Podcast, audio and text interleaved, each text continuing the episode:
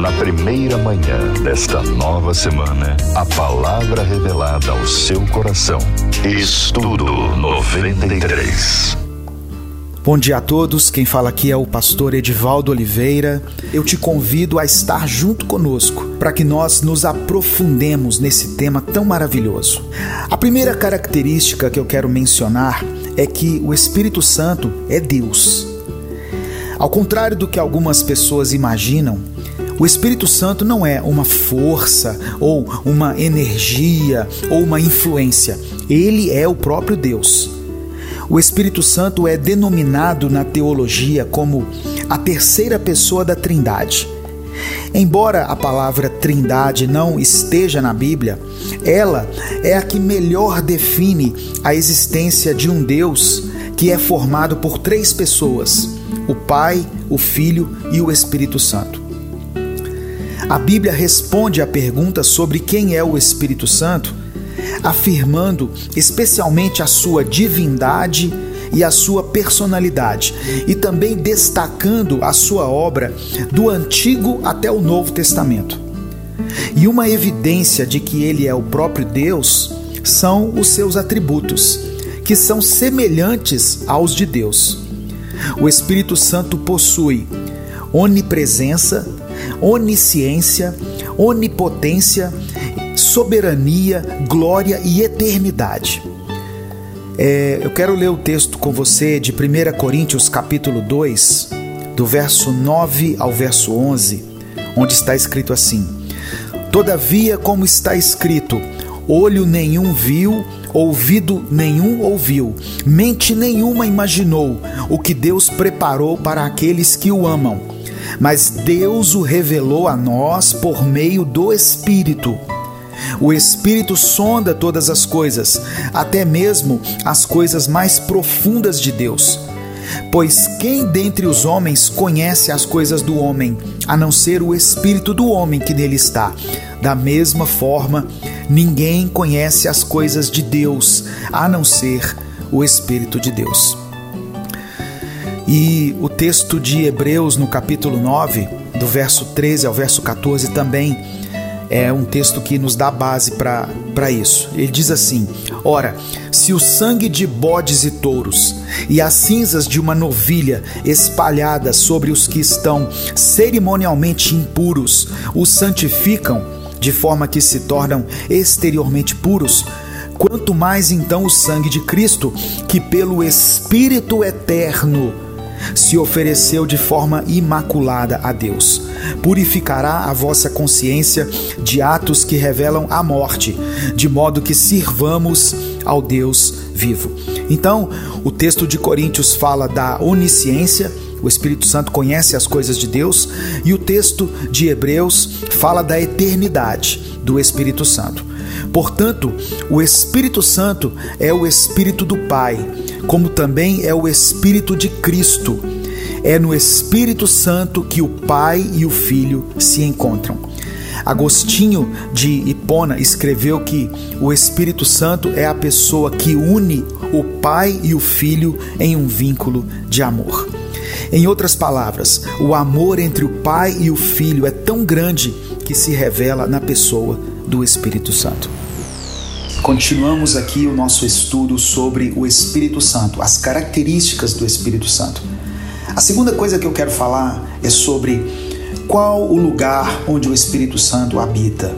Eu quero dizer que o Espírito Santo habita naqueles que recebem a Cristo. Amém? 1 Coríntios capítulo 3, verso 16, o apóstolo Paulo escreveu assim: vocês não sabem que são santuário de Deus e que o Espírito Santo habita em você? E na carta de Paulo aos Romanos, no capítulo 5, versículo 5, ele escreveu assim: E a esperança não nos decepciona, porque Deus derramou seu amor em nossos corações por meio do Espírito Santo que ele nos concedeu. A partir do momento em que nós cremos em Jesus Cristo, recebendo-o em nosso coração, o Espírito Santo nos é dado por Deus e ele passa a habitar dentro de nós, isso é, no nosso interior. Dessa maneira, o nosso corpo passa a ser templo do Espírito Santo. Eu quero citar também aqui 1 Coríntios capítulo 6, verso 19, onde está escrito assim: Acaso não sabem que o corpo de vocês é santuário do Espírito Santo que habita em vocês, que lhes foi dado por Deus e que vocês não são de si mesmos?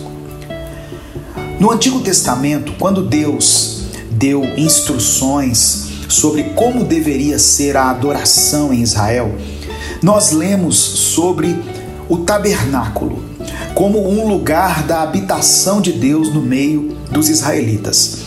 A finalidade do tabernáculo era ser o lugar da habitação de Deus. E isso fica claramente é, afirmada na própria ordem que Deus deu a Moisés, onde ele diz assim: E me farão um santuário, e habitarei no meio deles. Isso está em Êxodo capítulo 25, verso 8. O próprio significado do termo tabernáculo é habitação. Então, o tabernáculo era um santuário móvel que acabou sendo depois substituído pelo templo, construído em Jerusalém pelo rei Salomão. Portanto, o templo ele sucedeu o tabernáculo e tinha a mesma finalidade que ele, ou seja, servir como habitação de Deus. Mas quando nós olhamos para o tabernáculo à luz do Novo Testamento, percebemos que ele apontava para uma realidade muito superior da habitação de Deus com seu povo, que se cumpre na igreja através de Cristo. No capítulo 2 da carta aos Efésios, Paulo nos fala que somos membros da família de Deus, chamando Cristo de pedra angular e o corpo de santuário do Senhor.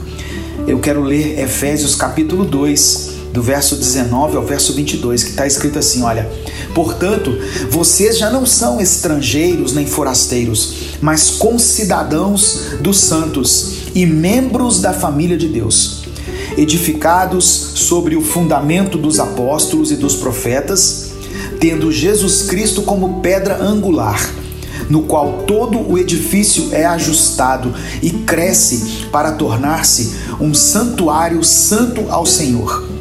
Nele vocês também estão sendo juntamente edificados para se tornarem morada de Deus por seu Espírito. Algumas pessoas entendem que Deus já habita nelas, mas a verdade é que Deus habita naqueles que fazem parte dessa família que se tornaram filhos de Deus por meio de Cristo Jesus. Somente quando recebemos a Cristo em nossa vida é que nos tornamos filhos de Deus. Antes, nós éramos apenas criaturas. João capítulo 1, verso 12 diz assim: Contudo, aos que o receberam, aos que creram em seu nome, deu-lhes o direito de se tornarem filhos de Deus. O Espírito Santo nos convence do pecado, da justiça e do juízo. A maior ajuda que o Espírito de Deus pode oferecer ao homem é o convencimento do pecado, o que nos trará a vida, porque o pecado tem o poder de morte, mas o projeto de Deus é a vida, é a salvação do homem. Quando Jesus falou aos seus discípulos que iria embora, eles ficaram muito tristes. Mas Jesus disse que se ele fosse, viria um conselheiro e esse conselheiro está na Bíblia com C maiúsculo. Ele estava falando do Espírito Santo. Quando nós não estamos em estreita relação com o Senhor, o Espírito Santo usa a pregação da palavra de Deus para nos convencer da nossa necessidade de arrependimento, de perdão e salvação em Deus, através de Jesus Cristo.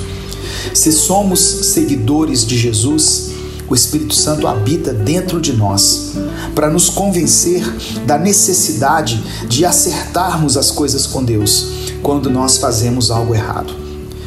Convencer significa persuadir, trazer a crença, provar por meio de argumentos. Essa ação de convencer é uma luta que o Espírito de Deus tem com a mente do homem.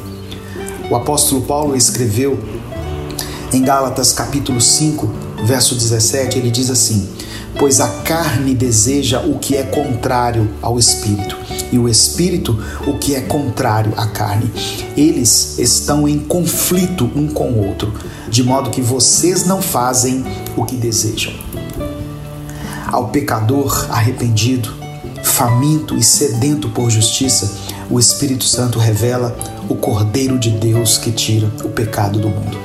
Ele é dado como agente de regeneração para tornar eficaz a salvação operada pela morte do nosso Redentor. O Espírito Santo está constantemente buscando atrair a atenção das pessoas para a grande oferta que foi feita na cruz do Calvário, a fim de desvendar ao mundo o amor de Deus. Ele traz a convicção do pecado e revela que há uma justiça de Deus. Isso faz com que as pessoas percam o desejo pelas coisas deste mundo e enche as pessoas com um desejo por santidade. Diante desse ensinamento, eu oro para que eu e você deixemos que o Espírito Santo seja o nosso mestre, o nosso guia, aquele que nos conduz, pois somente ele vai nos levar ao propósito para o qual Deus nos criou, abrindo o nosso entendimento para que a cada dia nós venhamos andar nele para a glória do Senhor Jesus. As características do Espírito Santo. A quarta característica que eu quero mencionar aqui sobre o Espírito Santo é que ele nos faz compreender as Escrituras. O Espírito Santo nos faz compreender as Escrituras. Quantas vezes você já começou a ler a Bíblia? Você fez um propósito de leitura anual, mas parou porque achou que aquela leitura não estava te acrescentando nada. A verdade é que a Bíblia é um livro inspirado pelo Espírito de Deus. Portanto, para compreendê-la é necessário a presença do Espírito Santo. Caso contrário, ela se torna para nós um livro como outro qualquer. O Espírito Santo nos faz compreender corretamente as Escrituras. Eu quero ler com você o Evangelho de Lucas no capítulo 18, do verso 31 ao verso 34. Está escrito: E tomando consigo os doze, Disse-lhes: Eis que subimos a Jerusalém, e se cumprirá no Filho do Homem tudo o que pelos profetas foi escrito. Pois há de ser entregue aos gentios, e escarnecido, injuriado e cuspido. E havendo-o açoitado, o matarão, e ao terceiro dia ressuscitará. E eles nada disto entendiam. E esta palavra lhes era encoberta, não percebendo o que se lhe dizia.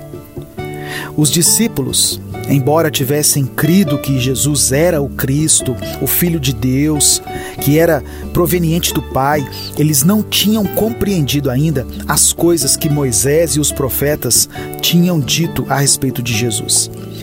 No Evangelho de João, no capítulo 14, verso 25 e 26, também ilustra isso que eu estou dizendo. Está escrito assim: tenho-vos dito isto estando convosco, mas aquele consolador, o Espírito Santo, que o Pai enviará em meu nome, esse vos ensinará todas as coisas e vos fará lembrar de tudo quanto vos tenho dito. Deus atua em nós, mas ele faz isso através do Espírito Santo. O Espírito Santo é o único que nos dá a sabedoria para compreender as Escrituras. Além disso, como seres humanos que somos, pecaminosos, muitas vezes nós nos opomos à verdade de Deus. E se nós deixássemos por nossa conta, nós nunca obedeceríamos à palavra do Senhor. Precisamos do Espírito Santo. Sem ele, não existe afeição pela mensagem de Deus. Não existe esperança, confiança e nem uma resposta positiva das nossas atitudes em relação ao que a palavra está nos ensinando. Por meio do Espírito Santo, Deus realmente efetua em nós tanto o querer como o realizar, conforme Paulo escreveu em Filipenses no capítulo 2, verso 13.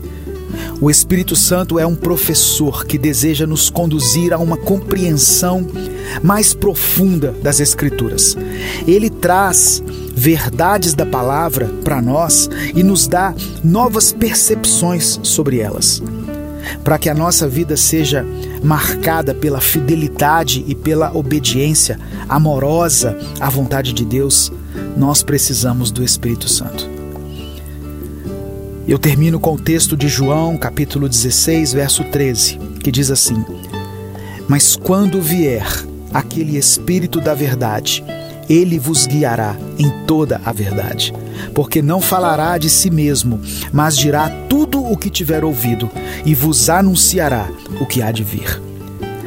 Peça, portanto, a Deus que o Espírito Santo te faça compreender a Bíblia e te dê discernimento para andar em obediência e santidade ao Senhor.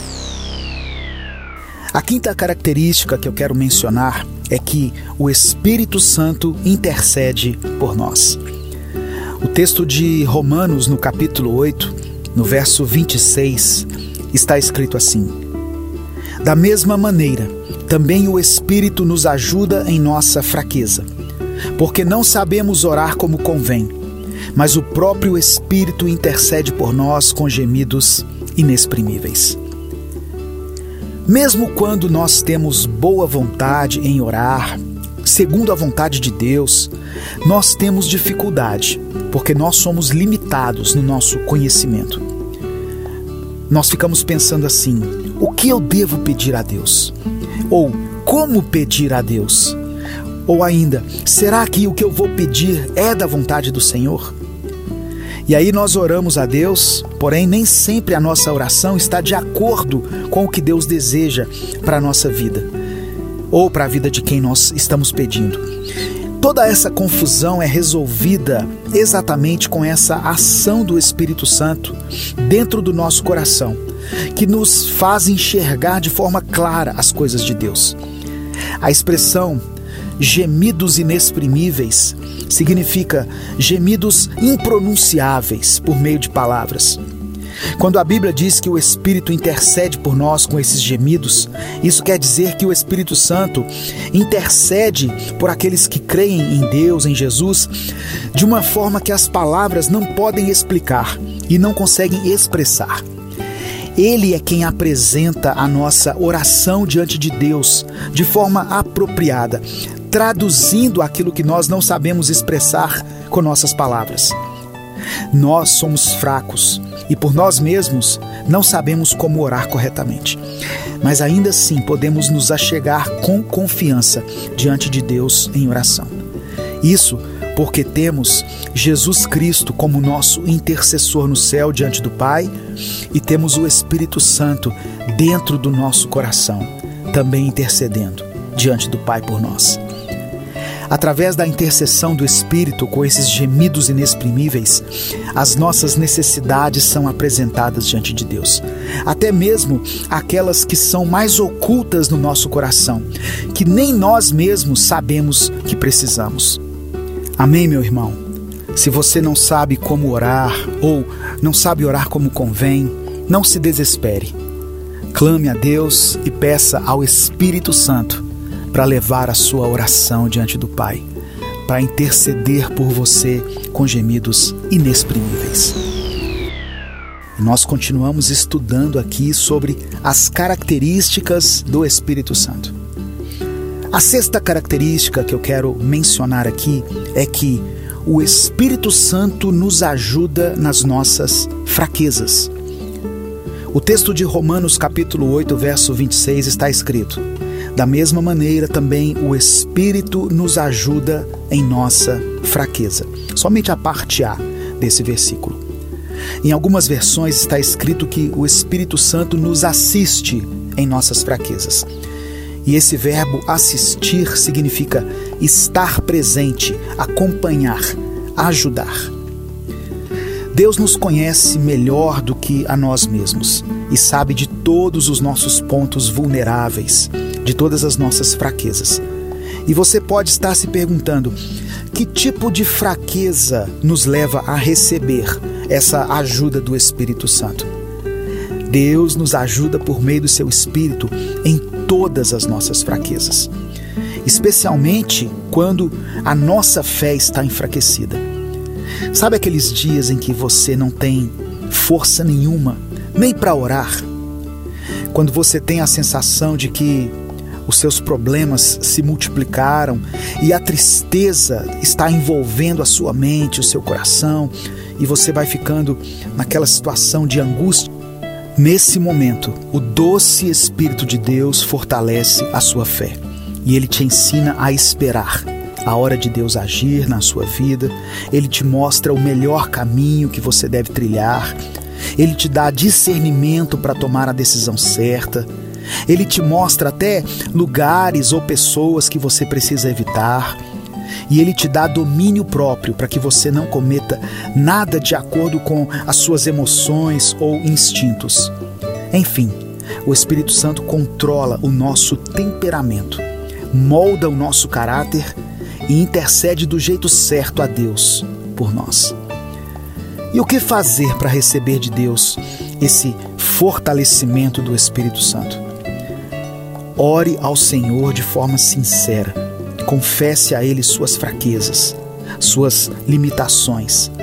Diga o que está te afligindo e receba a promessa que Jesus deu aos seus discípulos, que está registrada em Mateus capítulo 28, verso 20. Jesus disse assim: Eis que estou convosco todos os dias, até a consumação dos séculos. Quero falar com você a respeito de mais três características que definem o Espírito Santo. A primeira delas é: o Espírito Santo é o nosso consolador. Pouco antes da sua morte, Jesus ensinou aos discípulos sobre o Espírito Santo e disse o seguinte: E eu rogarei ao Pai, e ele vos dará outro consolador. Está em João capítulo 14, verso 6. A palavra vem do grego parakletos e quer dizer também auxiliador. Esse termo grego, paracletos, também era usado em linguagem jurídica para se referir a um advogado de defesa, ou aquele que defende o acusado de um crime. Jesus promete rogar ao Pai que envie outro consolador. Então, dessa maneira, ele, Jesus, se identifica como sendo o primeiro consolador. O Pai enviaria o segundo consolador para continuar a obra de Jesus em nós. Desde que Jesus subiu aos céus, o Espírito Santo, portanto, é o consolador dos crentes aqui na terra. Em Atos capítulo 9, verso 31 está escrito assim: Assim, pois, as igrejas em toda a Judéia e Galiléia e Samaria tinham paz e eram edificadas e se multiplicavam, andando no temor do Senhor e na consolação do Espírito Santo. Uma outra versão diz assim: ela se edificava e, encorajada pelo Espírito Santo, crescia em número, vivendo no temor do Senhor. Então, a expressão consolador, embora ela nos dê a impressão de que o Espírito Santo ele somente nos ouve e nos conforta, ela está relacionada ao encorajamento o Espírito Santo é aquele com quem nós podemos contar a qualquer hora do dia ou da noite para expor os nossos problemas e as nossas angústias. Ele sempre nos trará conforto ao nosso coração, nos encorajando para seguir adiante. Portanto, se você está enfrentando um tempo de crise, se houve algum tipo de perda na sua vida, de decepção, não importa qual seja a situação o Espírito Santo de Deus é aquele que te encoraja. Amém? Você pode se derramar na presença dele, você pode se entregar a ele, declarar a ele quais são as suas queixas, as suas aflições, porque ele vai te encorajar. A próxima característica que eu quero mencionar aqui nesse estudo é que o Espírito Santo fala conosco. No livro de Hebreus, no capítulo 3, versículos 7 e 8, está escrito: Portanto, como diz o Espírito Santo, se ouvirdes hoje a sua voz, não endureçais os vossos corações, como na provocação no dia da tentação no deserto. É isso mesmo, o Espírito Santo fala conosco e nós devemos estar atentos à voz dele. O Espírito Santo, conforme nós sabemos, ele é Deus. Quando ele fala conosco, é Deus falando com a gente. Muitas vezes ele fala de forma específica, de forma clara, conforme nós vemos nessa passagem aqui das Escrituras, que está em 1 Timóteo, capítulo 4, verso 1. Mas o Espírito expressamente diz que nos últimos tempos apostatarão alguns da fé, dando ouvidos a espíritos enganadores e a doutrinas de demônios. O termo expressamente presente nesse verso é por muitas vezes traduzido como claramente, ou seja, o Espírito Santo tem a habilidade de falar de forma clara, sem interpretações que gerem dúvida. Mas como é que nós podemos reconhecer a orientação do Espírito Santo? Como que nós podemos discernir entre os nossos próprios pensamentos ou a direção do Espírito Santo? Afinal, o Espírito Santo não fala com palavras audíveis. Ao invés disso, ele nos guia através da nossa própria consciência, conforme está em Romanos capítulo 9, verso 1 e de outras maneiras, né, sutis e silenciosas, ele nos orienta. Uma das maneiras mais importantes para nós reconhecermos a orientação do Espírito Santo é conhecer bem a palavra de Deus. A Bíblia é a fonte de sabedoria de como nós devemos viver e como crentes que somos devemos estudar as Escrituras, meditar nelas, memorizá-las. A palavra de Deus é a espada do Espírito e o Espírito Santo vai usá-la para falar conosco e assim revelar a vontade de Deus para a nossa vida. O Espírito Santo também vai trazer passagens específicas à nossa mente, nos momentos em que nós mais precisarmos delas. O Evangelho de João, no capítulo 14, no verso 26, está escrito assim: mas o conselheiro, o Espírito Santo, que o Pai enviará em meu nome, lhes ensinará todas as coisas e lhes fará lembrar tudo o que eu lhes disse. As características do Espírito Santo. Bom, respondendo à pergunta feita anteriormente, se é possível entristecer o Espírito Santo, eu quero dizer que sim, é possível que nós, com as nossas atitudes, entristeçamos ao Espírito Santo. E essa é a próxima característica que eu quero abordar junto com você. O Espírito Santo se entristece. Eu quero ler o texto de Efésios, capítulo 4, versículo 30, que está escrito assim: Não entristeçam o Espírito Santo de Deus com o qual vocês foram selados para o dia da redenção. E para que nós entendamos esse contexto, vamos observar também os versículos anteriores e posteriores a essa declaração do apóstolo Paulo. Em Efésios capítulo 4, o verso 29, ele diz assim: Nenhuma palavra torpe saia da boca de vocês mas apenas a que for útil para edificar os outros, conforme a necessidade, para que conceda graça aos que a ouvem. E os versos 31 e 32, Paulo diz: Livrem-se de toda amargura, indignação e ira, gritaria e calúnia, bem como de toda maldade. Sejam bondosos e compassivos uns para com os outros, perdoando-se mutuamente, assim como Deus perdoou vocês em Cristo. O que nós podemos concluir é que o Espírito Santo, sendo Deus, se entristece com o pecado e com a nossa obediência. Quando Jesus foi batizado, Deus disse que aquele era o seu filho amado e que ele lhe dava prazer. Ou seja, Deus se alegrava nele. E o que alegrava Deus era a vida de santidade e obediência de Jesus. Portanto, se uma vida de santidade alegra o coração de Deus, uma vida desregrada, uma vida de desobediência entristece ao Senhor. aquele que já aceitou a Cristo na sua vida, aquele que andou nos caminhos do Senhor e depois decidiu enveredar pelo caminho do pecado, se afastou da presença de Deus, essa pessoa ela sente um desconforto quando está pecando. E esse desconforto é o Espírito Santo de Deus que imediatamente incomoda o cristão para que ele retorne ao caminho certo, através do arrependimento e alinhando a sua postura de acordo com o propósito que Deus tem para a vida dele. Ou seja, quando nós voltamos às atitudes do velho homem, dessa maneira nós estamos entristecendo ao Espírito Santo. Amém? A próxima característica que eu quero abordar junto com você é que podemos ser cheios do Espírito Santo. É isso mesmo, nós podemos nos encher do Espírito Santo.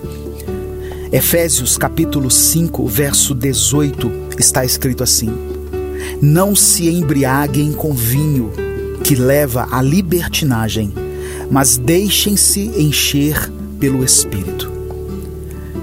No Antigo Testamento, o Espírito Santo, ele tomava ou ele se apoderava de certos homens de Deus em alguns momentos da sua vida. E naqueles momentos eles ganhavam força, ganhavam coragem para fazer a obra de Deus. Eles ficavam naquele momento cheios do Espírito Santo. E aí no Novo Testamento, a primeira experiência que os discípulos tiveram de ficar cheios do Espírito Santo foi no dia de Pentecoste, quando o Espírito desceu sobre eles como línguas de fogo. Eu quero ler com você o texto de Atos, capítulo 2, do verso 2 ao verso 4. De repente veio do céu um som como de um vento muito forte, e encheu toda a casa na qual estavam assentados. E viram o que parecia línguas de fogo, que se separaram e pousaram sobre cada um deles. Todos ficaram cheios do Espírito Santo e começaram a falar noutras línguas, conforme o Espírito os capacitava. O Espírito Santo já tinha ajudado os discípulos a crerem em Jesus, mas naquele dia eles tiveram uma experiência muito especial que capacitou cada um deles a começar o ministério da igreja, que era a evangelização. Muitas pessoas querem ser cheias do Espírito Santo e isso não é errado. O problema é que a maioria quer ser cheia apenas para ostentar esse poder durante os cultos orando em línguas, sapateando, profetizando. Não que Deus não possa fazer essas coisas, mas a principal característica daquele que estiver cheio do Espírito Santo são os atributos descritos em Gálatas, no capítulo 5, onde o apóstolo Paulo fala que o fruto do Espírito é amor, alegria, paz, paciência, amabilidade, bondade, fidelidade, mansidão e domínio próprio. Nós podemos perceber o quanto um crente em Jesus é cheio do Espírito Santo, não pelo barulho que ele faz dentro da igreja, mas pelo comportamento que ele tem fora da igreja. Eu percebo que uma pessoa é cheia do Espírito Santo quando ela tem capacidade de amar, de perdoar, quando ela é paciente, quando ela é educada, quando é uma pessoa amável, gentil. Tudo isso são coisas que denotam que ela está cheia do Espírito Santo e não o barulho que ela faz durante os cultos. O Espírito Santo nos reveste de poder. Atos capítulo 1, verso 8 está escrito assim: Mas receberão poder quando o Espírito Santo descer sobre vocês, e serão minhas testemunhas em Jerusalém, em toda a Judéia e Samaria e até os confins da terra. O Espírito de Deus, ele foi descrito em Lucas capítulo 1, verso 35, por um anjo como o poder do Altíssimo. Ou seja, este é o poder que criou, o poder que sustenta o universo. E é o mesmo poder que nós podemos receber diretamente de Deus. O apóstolo Paulo, ele lembrou a Timóteo em 2 Timóteo capítulo 1, verso 7, que Deus não nos deu um espírito de covardia, mas de poder, de amor e de moderação. E outras passagens das Escrituras também se referem ao Espírito Santo como o poder de Deus. Lucas, capítulo 4, verso 14, registra que Jesus Cristo começou o seu ministério no poder do Espírito. O apóstolo Pedro relata que Deus ungiu a Jesus de Nazaré com o Espírito Santo e com poder, o qual andou por toda parte fazendo bem e curando a todos os oprimidos do diabo, porque Deus era com ele. Está em Atos capítulo 10, verso 38. Portanto, o Espírito Santo capacita os cristãos a viver uma vida de santidade, de crescimento, de superação e também o poder de transformar o nosso caráter para que nós nos tornemos a cada dia mais semelhantes a Jesus Cristo. Depois de ter recebido o Espírito de Deus, Paulo descreveu uma nova perspectiva de vida. Ele diz assim: Eu estou crucificado com Cristo. E não vivo mais eu, mas Cristo vive em mim. E a vida que agora eu vivo na carne, eu a vivo na fé do Filho de Deus, o qual me amou e se entregou a si mesmo por mim.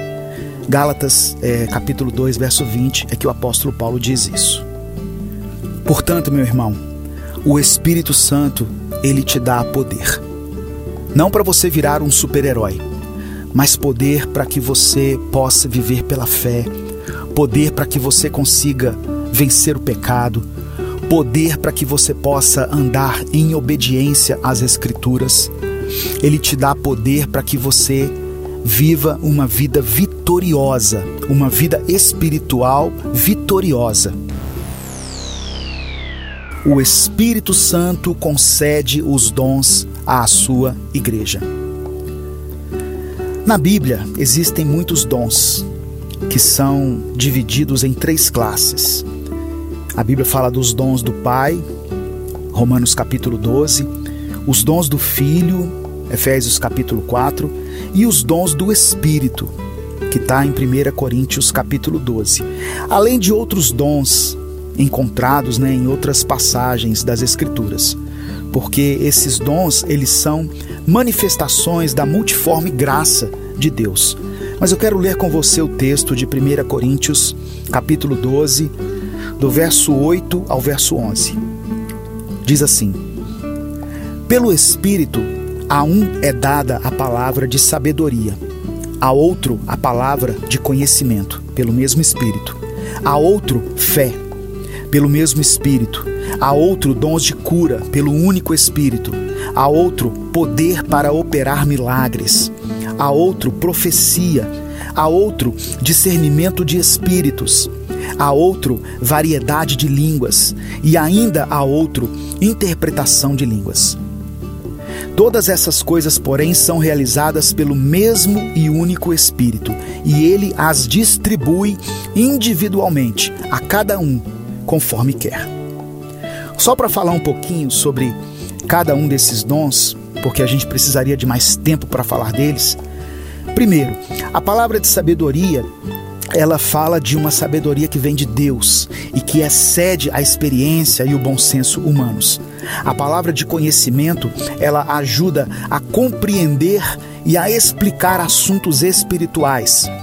O dom de fé é, todos aqueles que aceitaram Jesus como Salvador têm esse dom, é claro, mas algumas pessoas têm uma fé especialmente forme e firme e consolidada.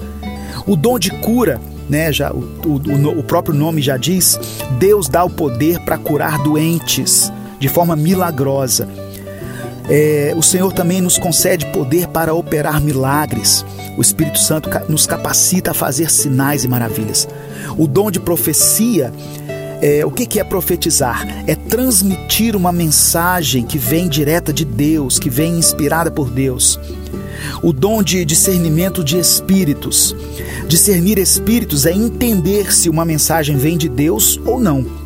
E esse discernimento é importante para impedir a igreja de cair no engano. O dom de variedades de línguas, né? ou seja, a capacidade de falar em línguas que você não conhece, e o dom de interpretar línguas, ou seja, é, transmitir a mensagem de alguém que está falando em línguas através da revelação do Espírito Santo.